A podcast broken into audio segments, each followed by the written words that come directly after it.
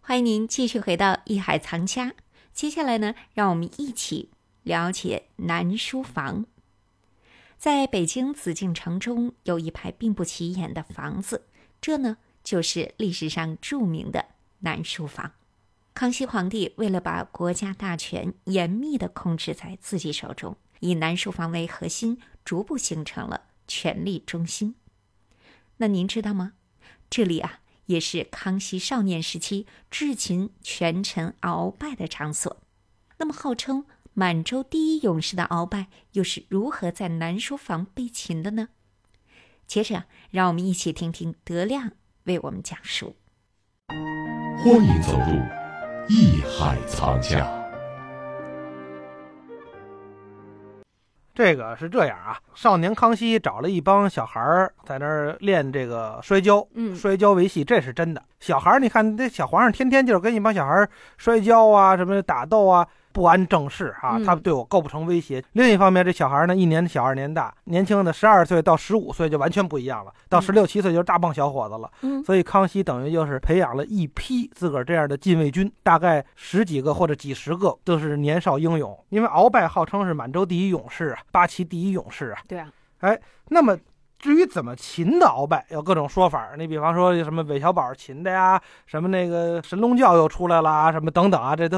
啊嗯那据这个一些笔记记载，当然这个也未必是准确的历史，因为这个到底儿当时怎么回事，恐怕只有康熙自个儿知道和这个鳌拜知道，别人恐怕都是听的传言。据说呢，康熙啊招鳌拜到南书房讲经史，就跟咱刚才说的似的，嗯康熙觉着，哎，我看这书看着有意思，呃，找一老师，找一个能聊的一块儿的人给我聊聊来，他是这么一个前提把嗯鳌拜招过来的，所以鳌拜完全没有这个防备之心，呃防备。嗯，如果假如说后来，当时还没有啊，后来军机处说招鳌拜到军机处，当然当时是没有的啊，嗯可能鳌拜就会有这根弦儿。哎，这是怎么回事儿？你到南书房来，就跟我的朋友似的，跟我的老师似的，来咱聊聊这个经史，甚至于聊聊书画。当然鳌拜也不 懂，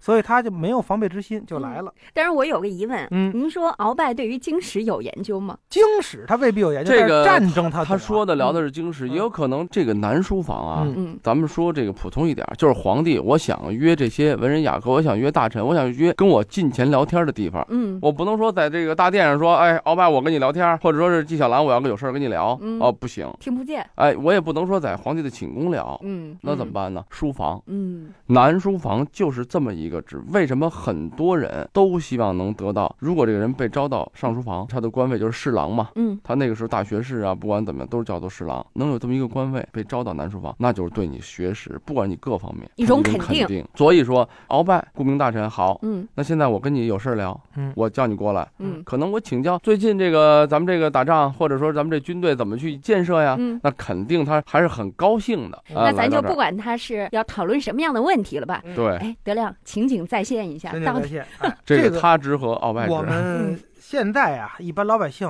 想象不到，说很多评书啊、故事啊里边儿这个，包括一些秘史里边儿说逮鳌拜要费很大的事儿，包括我们近现代也有很多这样的事儿。其实多简单呀、啊就过去俩人把他摁那儿逮住不就完了吗？鳌拜又不真是说武林高手摁不住他，对吧？啊就像我们举一个稍微远点儿的例子啊，不举太近代的，就是西安事变逮着蒋介石，逮蒋介石不很简单吗？找一个侍卫拿着枪不就逮着了吗？逮着就逼着他抗日，不抗日一枪给毙了不就完了吗？呃远远不是这么简单，他是当年的一国之长啊，当时鳌拜其实也是类似这个地位啊。嗯，权倾朝野呀、你不能说过去找俩人给摁那儿逮着，那鳌拜当师时出无名啊，就造反了。嗯怎么办呢？然后呢，用了一个很小的计谋，当然是笔记记载啊。嗯就鳌拜进来以后呢，皇上得赐座，到这一个屋里了，不能说在我坐着你站着，或者三跪九叩，这这不成。嗯，啊四对座因为他他要他轻松一点儿，哎，赐座呢，内侍就搬过一把椅子来，往这一坐。这椅子呢，有一条腿是折的，但但是是表呢面看不上啊，表面上看不出来。嗯坐在那儿的时候呢，其实也就是他肯定也不是说就三条腿儿，也得是四条腿儿，跟那儿能支着。 咱说他这个内侍又都是有武功之人啊，嗯在旁边可能拿手一撑或者怎么样，鳌拜没觉着，往这一坐，呲茶喝水吧。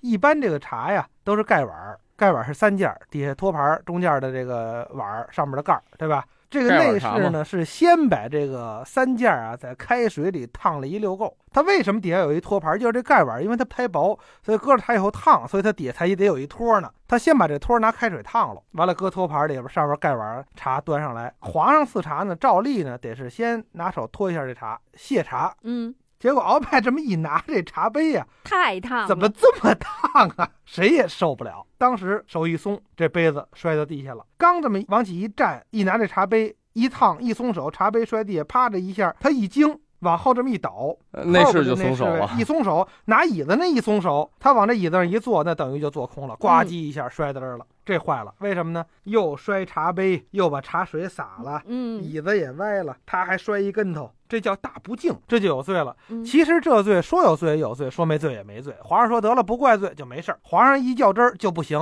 那么就趁着鳌拜一惊，这一摔跟头，他自个儿也知道，哟，大不敬了。康熙就嚷嚷了一句：“鳌拜大不敬！”旁边的布库，布库就是满语啊。他的这个武士勇随士从对御林军啊，嗯就哎上来会了。这个呃摔跤这些个小青年们呼啦过来，把这鳌拜就摁到那儿，就逮住了。为什么这样呢？就是鳌拜在心里，在当时打闪认真，恐怕也没想到是康熙要杀他，也是想，哎呦，我怎么太失礼了？可能是这感觉，呃所以鳌拜就没有动用他其他的那些个权利啊，等等造反啊，没来及。我估计呢，可能后半天鳌拜心里还想呢，哎，我这怎么这水这么烫啊？我怎么这可能这没想到皇上真要弄他，所以这个是想到也晚了，等想到了，他所有的关系都被切断了，他的对权利已经被皇上收回来了。假如皇上面对面的说你大胆，你大不敬，我要杀你的头，那他直接大手一挥，跟从他的那些个人就造反了，对，对吧？嗯，所以在呃南书房成立之初，有它一个非常关键的一个作用哈。在之后呢，也是不断康熙皇帝在这里接见各类的文人雅士。对对对来对对，进行学习哈、对那他在这方面，他邀请的这些，比如说他进前的这些大臣，他这些文人雅士，哪一些最著名呢？您给我们介绍一下。这不是刚才说到了他政治上很多他的需要啊嗯，当然从他这个真正的自己的这种才学，还有自己的这种人文修养上，他嗯也是非常需要的。德亮说的这个呢，咱们的全解叫做历史故事，因为没有确切的记录这个地方怎么一二三四五发生这事儿，因为嗯他在这个南书房的事儿很多都是秘密，嗯、就是你知我知而已，就聊的东西，你第三个人不知道，没有别人听得见，所以很多秘密就是这样，给了后人无数猜想。可是他呢，在历史上记载，比如说沈佺呀，比如说王元祁呀，都是画家、书家呀嗯等等这些学者啊、戴子啊，很多人，这些都是明文记载的。其中有一位呢，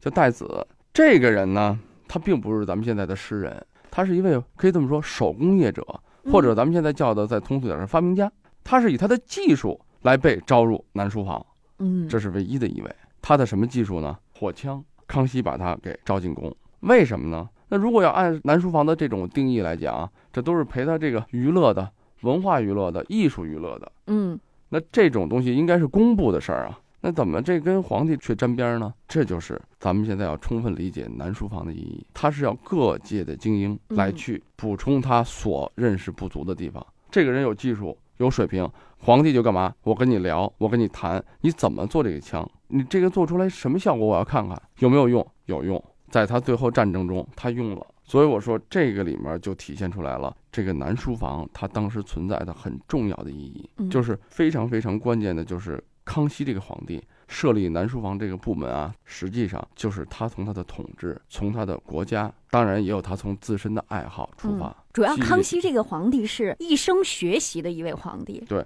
他嗯活到老学到老，对，咱们现在说起来南书房，嗯表面的意义是在为自己的文化、艺术这种品味的生活娱乐，但是更深刻的意义就是，他实际在通过南书房这个部门啊，让他自己的权利集中化，让自己的整个视听更多元。当然，南书房后来的功能是逐步退化，到了光绪二十几年，彻底的把这个部门结束了。曾经王国维还在末代皇帝溥仪嗯这个时代，嗯还当过南书房的行走。这个当南书房行走的是一个职位，嗯但是南书房那个时候已经没有了。嗯，取消了，没有这个地方了。我有这个官位给你，啊对是因为你称得上你这的职能是啊，这个对，职能是南书房行走，就是说你可以跟我皇帝说话，嗯但是没有这个南书房这个地儿跟你去交流了，嗯，面对面的、口对口的去真正谈问题了。康熙的这个书房呢，其实给我们提供了一条经验，那就是学习聪明者会更加聪明，吸纳智慧者的智慧呢会更加智慧。也就是说，对海纳百川，有容乃大。对，嗯希望大家呢都能有康熙皇帝这样的一种胸襟、嗯，这种气度，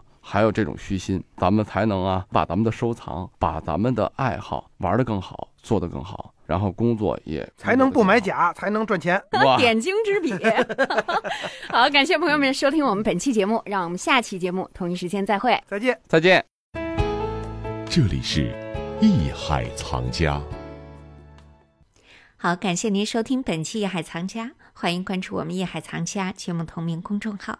这里会有节目同期录音以及文字、图片内容，可供您随时欣赏了解。我是永峰，代表制作人王鑫，感谢您的收听和关注，下期让我们再会。